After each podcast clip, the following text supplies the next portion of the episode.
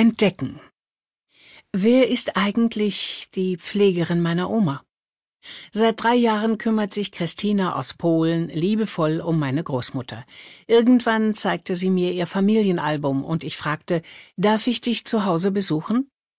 Von Luisa Jacobs. Die Zeit. Ausgabe 17 vom 20. April 2017.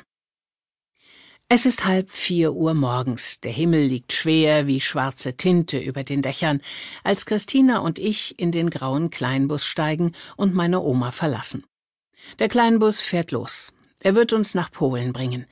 Im Rückspiegel schrumpft das Haus meiner Oma. Sie schläft, während wir über leere und dunkle Straßen schleichen.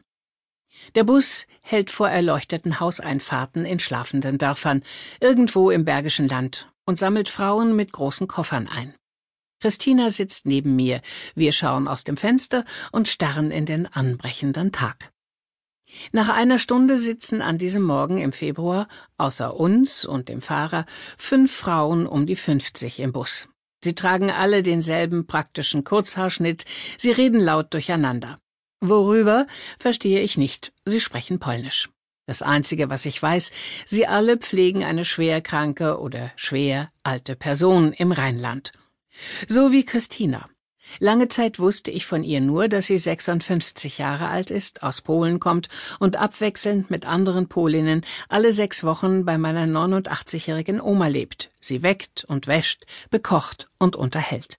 Christina ist gewissermaßen unser Ersatz für das Altenheim, in das wir unsere Oma nicht schicken wollen.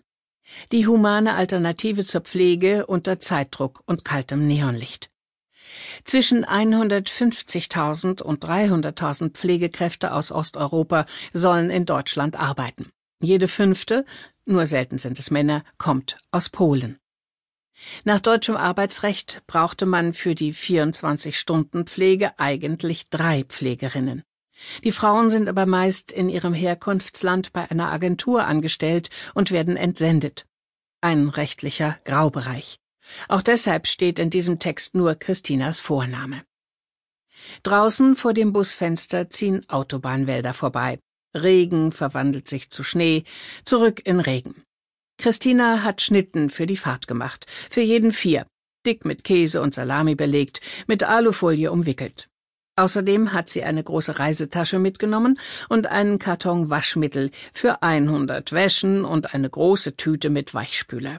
Mitbringsel für ihre Tochter und ihre zwei Schwiegertöchter. Das kostet in Deutschland weniger und riecht besser, sagt sie. Ich erinnere mich noch gut daran, wie ich Christina kennenlernte. Vor knapp drei Jahren war das, wenige Monate nachdem meine Oma einen Anfall erlitten hatte, von dem wir dachten, es sei ein Schlaganfall, der sich aber als Delirium herausstellte. Es war das erste Mal, dass nicht mehr meine Oma mir die Tür öffnete, sondern eine schmale Frau mit aufrechter Haltung, blonden Strähnen im Haar und nackten Füßen in den Pantoffeln. Hallo, ich bin Christina, sagte sie mit fester Stimme und dem Händedruck einer Frau, die schwer arbeitet. Bevor ich etwas erwidern konnte, war sie schon wieder in der Küche verschwunden. Hast du schon gegessen? rief sie mir über die Schulter zu. Ich habe Leberkäse gebraten. Nein, danke, ich esse nicht so gerne Wurst. Na sowas, ich kann auch Hühnchen machen. Nein, wirklich, lieber gar kein Fleisch. Okay, dann Eier. Zwei oder drei? Eins. Na gut, mache ich zwei. Du isst ja wie ein Vögelchen, meine Güte. Ich mochte Christina von Anfang an.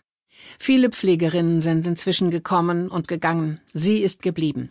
Meine Oma sagt, eine Lieblingspflegerin habe sie nicht, aber Christinas Name ist der einzige, den sie sich noch merken mag. Tage bei meiner Oma sind lange Tage, deshalb bekomme ich viel von Christina mit, auch wenn ich selten da bin. Ich habe beobachtet, mit welcher Genauigkeit sie morgens eine Schnitte mit Quark und Kirschmarmelade in acht gleich große Teile schneidet, damit Oma sie besser essen kann. Ich habe zugeschaut, wie Christina, als die Beine meiner Oma noch mitmachten, immer nach dem Mittagessen den Pedaltrainer ganz nah an ihren Sessel schob und rief, Komm, wir fahren einmal nach Leverkusen und zurück. Dazu hat sie laut auf Polnisch gezählt. Dwa, tse, steri. Immer eins lauter und bestimmter, wenn meine Oma versuchte, sich zu beschweren.